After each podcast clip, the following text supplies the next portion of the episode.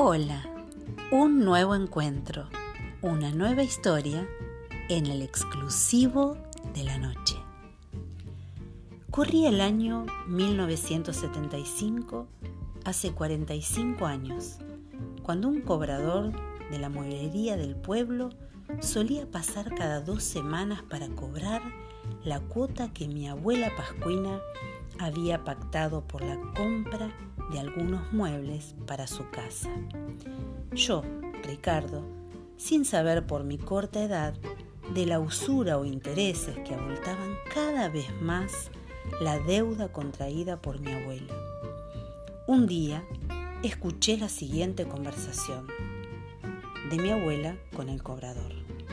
Las cuotas de esta libreta donde figura mi deuda nunca disminuye. Cada vez se hace más difícil terminar de pagar por los intereses tan altos.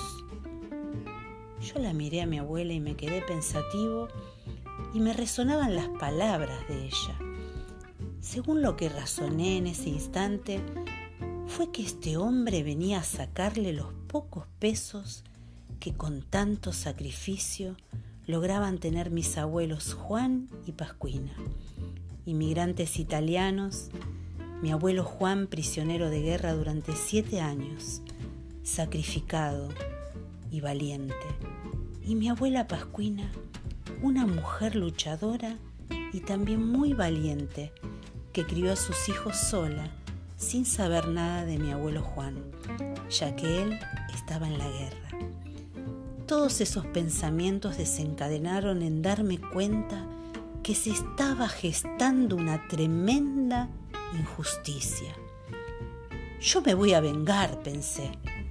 El hombre subió a su auto, Fiat 1500 verde, recuerdo, cuando yo levanté una piedra y se la tiré con el fin de vengar la injusticia que le estaban haciendo a mi abuela.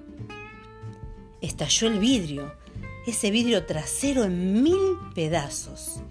El cobrador volvió raudamente. Me miró fijamente sabiendo que había sido yo. Sin decir nada, le solicitó la libreta de crédito a mi abuela, libreta que yo tanto repudiaba, y anotó el valor del vidrio roto, haciendo abultar la deuda que con tanto sacrificio mi abuela debía saldar. Por supuesto, llegó el reto de mis abuelos, pero luego llegó la mirada tierna y el abrazo amoroso de mi abuela que entendió cuál era el fin de lanzar esa piedra. Bueno, una historia real, una historia verídica, en la cual mis abuelos fueron los protagonistas. Ese que arrojó la piedra fui yo en mi adolescencia, antes de mi adolescencia, siendo un menor. Y increíble historia porque estos días atrás me acordaba y le decía a Mari, vamos a escribir esta historia que es real en homenaje a ellos. Así que en esta, en esta noche, cuando quiero llevar a la práctica esto que te estamos contando, que Mari te contó, es porque cuando al momento de lanzar la piedra, al momento de que la piedra iba rumbo al auto, yo en ese momento pensaba que, que esa era la solución y que estaba ya todo solucionado, que ese hombre, obviamente que ese hombre no tenía nada que ver, pero en mi, en mi juventud yo pensaba que ese hombre era el culpable de sacarle los pesos a mi abuela. Cuando la piedra volaba pensaba que ahí ya estaba todo vengado.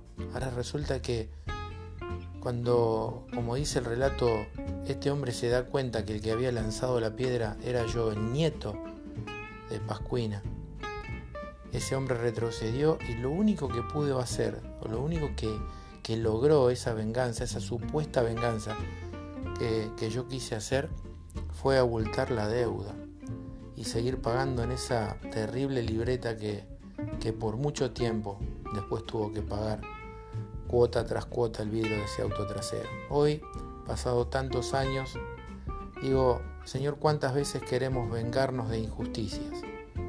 ¿Cuántas veces aún teniendo ya 54 años queremos tomar venganza por nuestras propias manos? Pero aquellos que conocemos a Dios sabemos que Él es el que toma el control de cuando sufrimos injusticias. Él dice que no debemos pagar mal por mal a nadie. Y muchas veces estamos tentados de pagar mal por mal, a veces a aquellos que nos dañan. A veces cuando nos dañan las personas que no conocemos, vaya y pase, pero cuando nos dañan las personas que tenemos cercanas, las personas que amamos, las personas que queremos, a veces se nos sale de la vaina, como dice el dicho, tomar venganza por nuestras propias manos y pagar mal por mal. Eso es lo que Dios no quiere. La Biblia nos enseña y su palabra que de Él es la venganza, que Él tiene el cuidado, que Él tiene el control de las cosas y que Él nos va a hacer justicia, que era la justicia que yo en ese momento quise hacer. Una frase del chavo, para los que tenemos mi edad, decía que la venganza nunca es buena, mata el alma y la envenena. Y a veces uno queriendo arreglar las cosas las empeora como me pasó a mí en la, en la infancia. Quizás en esta, en esta hora ya no sos un infante, en esta hora ya no sos un adolescente, ya sos grande y me estás escuchando, pero yo también te digo que muchas veces uno quiere hacer justicia por mano propia. Dios tiene el control, así que en esta noche te digo, no arrojes la piedra.